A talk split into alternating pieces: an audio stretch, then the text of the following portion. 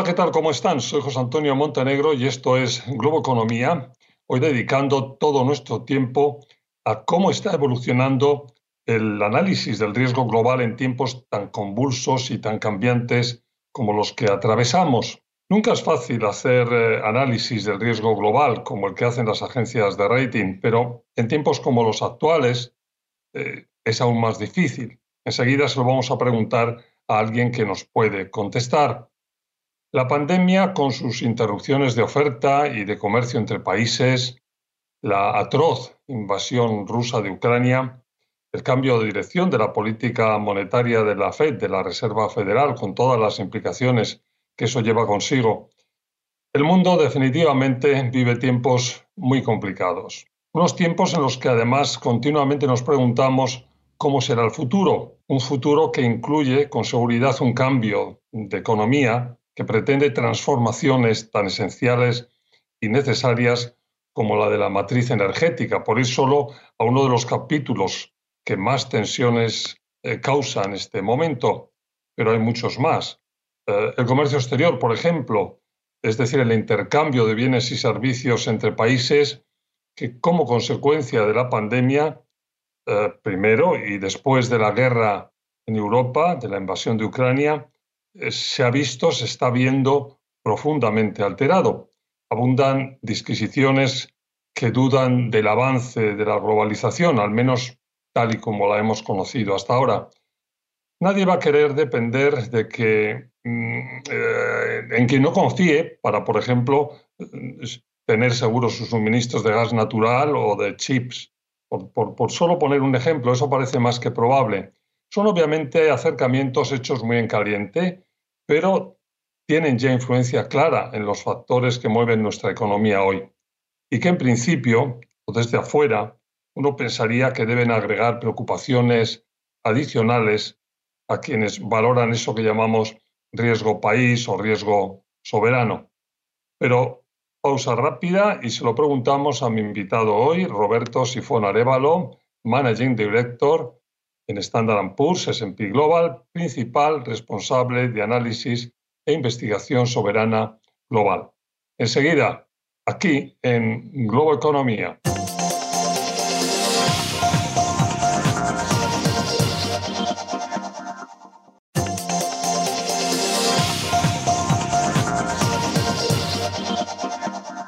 De nuevo, como les decía hace un momento, mi invitado hoy es Roberto Sifón Arevalo, Managing Director de Standard Poor's, S&P Global, principal responsable de análisis e investigación soberana global en dicha institución. Eh, Roberto, un placer tenerte con nosotros. Bienvenido a Globo Economía una vez más.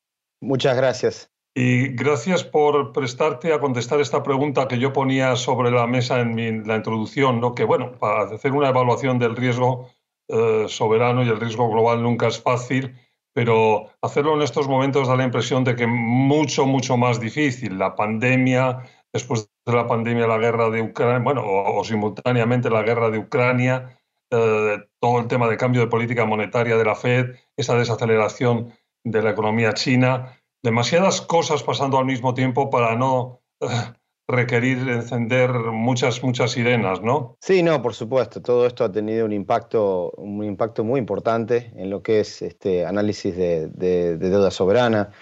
si más o menos te pones a, ver desde, desde mucho tiempo, pero solo para ponerlo en un contexto, desde la parte de la crisis de los subprimes, después la deuda soberana, la crisis de deuda soberana en Europa, después por supuesto la pandemia y ahora esta situación eh, y el impacto que está teniendo todo esto en, el costo de energía y muchos otros commodities.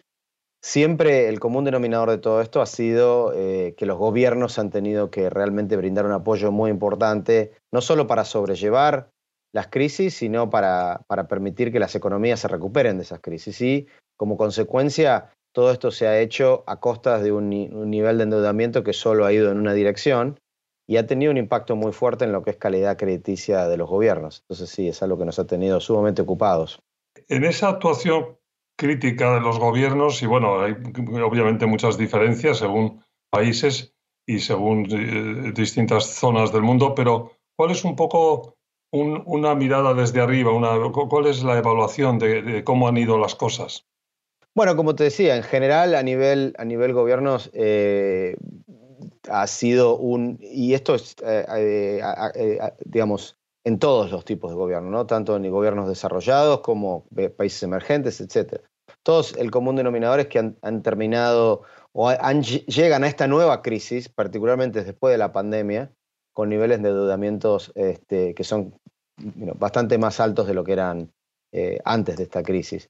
Y creo yo el factor importante hoy o el factor importante en este momento es que la expectativa era que a medida que las economías se recuperaban después de los dos años de pandemia y todos los que han sido los, lockdowns y todas las situaciones que trajeron este, un golpe muy, muy, muy, muy fuerte para el sector privado y para la actividad económica en general, eh, a medida que eso se iba reactivando y los países se iban reabriendo, esto iba a permitir que los gobiernos empezaran a retirar estos estímulos y recuperaran un poco su salud este, financiera. Y vemos que es probable que este periodo de, estrés se, extienda un poco más. Ya, y además hay otro factor que imagino, vamos, que, que es muy, muy importante, que es el tema del encarecimiento del dinero en Estados Unidos, es decir, esta política eh, de, que la Fed para, para, frenar la inflación y para, en fin, volver a una, a una senda más eh, normal, está en un proceso de subida de tipos, lo cual hace que, que, que el pago de la deuda de países emergentes en, en dólares se complique, se estrese, ¿no? Sí, por supuesto, y no solo la Fed, o sea, e, e, este camino que ha emprendido la Fed, exacto, sí, este camino que ha emprendido la Fed y que ya había emprendido el Banco, el Banco de Inglaterra y que probablemente eh, pronto también lo, emprenda el, Banco Central Europeo. Está claro. Está claro, vamos a tener que ir a una pausa, pero cuando volvamos eh, me gustaría conocer un poco tu opinión sobre algo que se añade a todo esto, que es, también yo lo, lo dibujaba muy, lo esbozaba muy por encima en la introducción, que es que estamos en un momento en que hay dos visiones completamente distintas de la economía, del mundo, que es lo que está detrás de muchos de los conflictos que vivimos y eso tiene también claramente una influencia, imagino, en, en la evaluación de, del riesgo que hacéis. Pausa rápida y volvemos con más Globo Economía. Sigan con nosotros.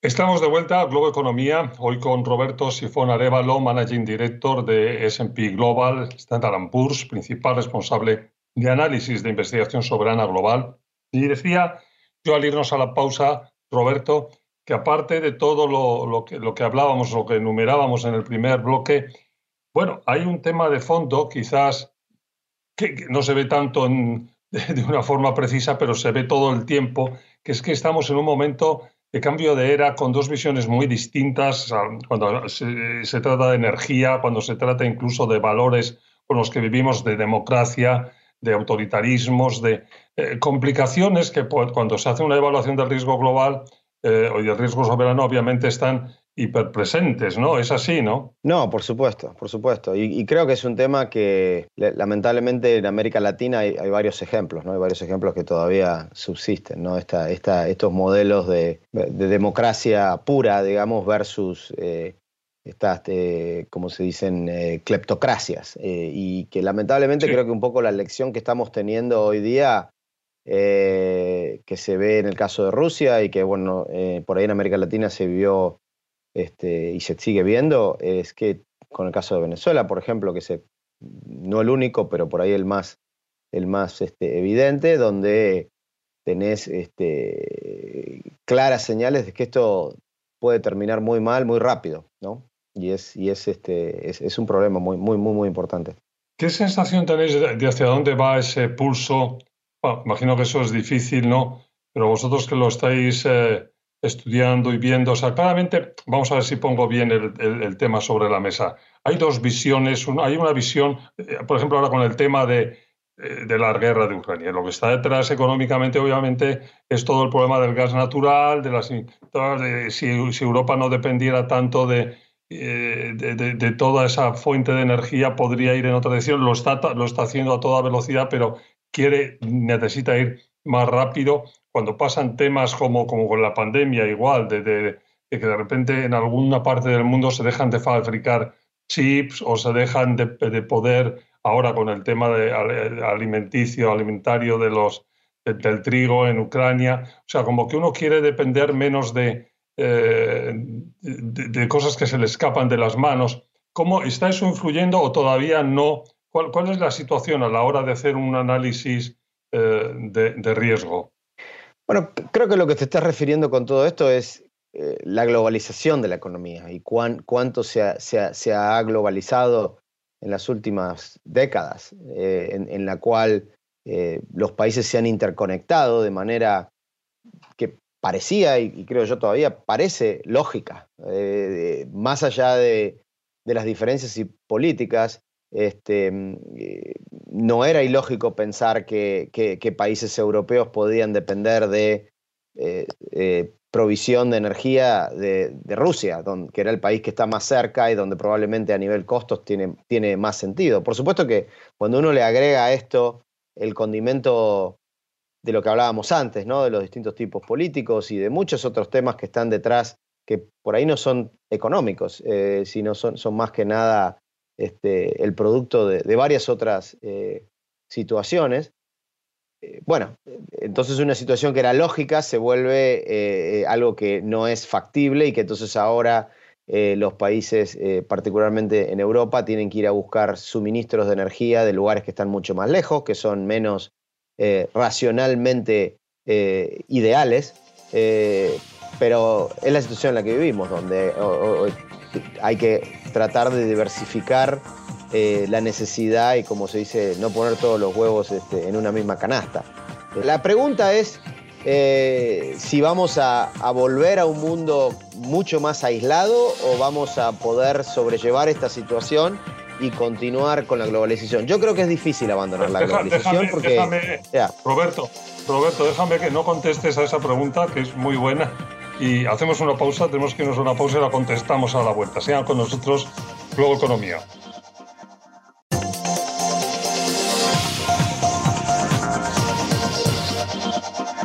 Estamos de vuelta a Globo Economía, hoy con Roberto Sifón Arevalo, Managing Director de Standard Poor's S&P Global. Eh, cuando nos íbamos a la pausa, eh, rápidamente interrumpía yo la pregunta que dejaba en el aire Roberto sobre la gran pregunta, si cuando esto amaine, si, si no termine, eh, vamos a volver a donde estábamos antes o va a ser distinto y tú me empezabas a, a elaborar sobre eso. Hazlo ahora, por favor. ¿Qué es lo que crees tú? ¿Qué va a pasar? Yo creo que después, eh, todo esto en algún momento tomará, tomará un, un, rumbo más calmo. Eh, esperemos que pronto, eh, pero, pero lamentablemente no parece que vaya tan pronto, pero, pero eventualmente lo va a hacer. Y creo que es difícil que, que se abandone la globalización. Por supuesto que van a haber otro tipo de recaudos. hay varias iniciativas que ya estoy seguro que están en movimiento, varias son conocidas. creo que por supuesto hay mucha gente que se pregunta sobre todo eh, las cadenas de pagos, eh, las cadenas de, administración, de suministros, etcétera, en general, qué maneras hay de poder asegurar esos suministros en periodos de estrés. Creo que eso es muy difícil, pero es mucho más difícil volver al, aislacionismo que existía antes, en el cual cada país dependía de lo que producía y había un nivel de, de intercambio comercial muy pequeño. Yo creo que eso, eh, eso es muy difícil de volver atrás. Eh, probablemente tengamos una globalización 2.0 en el cual haya algunos cambios, pero este, globalización al final del día. Es difícil, yo creo que, eso se abandone. Yo estoy absolutamente contigo. Y además ahí yo creo que el ejercicio, bueno, vamos a hablar seguro muchísimo en los próximos meses y, años de estas cosas, pero eh, ahí el ejercicio sobre todo es que eh, los, con los países con los que haces realmente datos, que ya estaba eso delante, cuando se habla, hemos hablado tanto de, por ejemplo, la importancia que tiene para un inversor o inversionista que los países eh, respeten las, las, reglas del juego, haya Estado de Derecho, haya democracia, se respeten los contratos. Bueno, todo eso es importante, es que eso es lo que no se está haciendo. O sea, no, ahora, ahora Rusia, todo este tema de Rusia y de Ucrania, no es que se respete nada, es que se, se está volviendo, como tú decías muy bien, al pasado a, guerras de hace que, pensabas que ya jamás lo ibas a ver, a mentiras y, a trastoques de la realidad que no tienen que ver con, lo que es el mundo civilizado mm, ligeramente, no tampoco muy... Es decir, yo creo que lo que va a haber es un mayor requerimiento de que no empiezas a hacer tratos con cualquiera y que hay una más, eh, más eh, luces o más alarmas encendidas eh, cuando de repente en un país ves que el que está al frente del país es un tirano, porque esa es la palabra que no respeta ningún tipo de democracia y que se puede saltar a la torera todas las convenciones internacionales y los principios que nos habíamos dado después de la Segunda Guerra Mundial, hace pues no sé cuántos años, pero muchísimos. Aunque sea eh, en, pequeño, déjame que te pregunte esto, o en, una forma leve, esa visión de, retro, de irse un poquito para atrás, de retrotraerse, de protegerse, los países eh, intentar hacer mm, bueno, más cosas desde dentro y compartir menos, tener menos comercio exterior, los más perjudicados, pues los países en vías de desarrollo, ¿no? Seguramente, y buena parte de nuestra región, ¿no? Mira, yo creo que sinceramente en el mediano plazo, yo creo que habrá quienes creen que tienen algún tipo de beneficio, pero eso es una visión muy cortoplacista. Yo creo que en el mediano y largo plazo no es beneficioso para nadie. Eh, eh, digamos, sacar y, aislarse, eh, porque nadie tiene la capacidad en este momento de producir el 100% de los productos que necesita eh, con el nivel de, efectividad, eficacia y, al costo que lo necesita. Entonces, e, eso e, e, es, como que ese tren ya abandonó la estación. Entonces, no, uno no lo puede volver a traer porque hay quienes desarrollaron cierta perfección y know-how y, que, no lo van a desdesarrollar, ya lo tienen. Entonces, y el costo de desarrollar ese know-how, por ejemplo, si uno quiere empezar a realizar chips en un país donde nunca jamás lo había hecho, le va a tomar varias décadas en llevar a tener el, nivel de costo y efectividad que tiene Taiwán haciendo esos chips. Entonces, esa situación creo yo que eventualmente es negativa para todos, que es por lo que sigo diciendo que, que, creo que no va a ser tan fácil de abandonarla y creo que podrá tener pasar por periodos donde se perfeccionarán algunas cosas u otras, pero eventualmente volveremos a donde estábamos, o a un nivel similar con algunos cambios de donde estábamos. Pues eh, Roberto, muchas gracias por haber estado con nosotros y muchas gracias por, por abrirnos un poco este, este horizonte, como dices muy bien, eh, algo más optimista, que tiene además mucho, como, como explicas muy bien, que tiene un sostén, una base, porque se han hecho determinadas tareas que ahora, bueno, pues eh, dan sus frutos en, muchos lugares y no estamos viendo los descalabros que, podíamos estar viendo. O sea que, bueno, una, una línea de, optimismo en un horizonte, desde luego sigue siendo complicado. Muchas gracias. Gracias, Roberto. Muchas gracias por la invitación. Un gusto estar acá, como siempre. Pues Roberto Sifón Arevalo, Managing Director Standard Poor's S&P Global, principal responsable de análisis e investigación soberana global. Muchas gracias, gracias a ustedes por su atención y recuerden que estamos siempre en nuestros horarios habituales del fin de semana, Globo Economía, o cuando ustedes deseen en la versión audio, el podcast de Globo Economía. Hasta la próxima semana.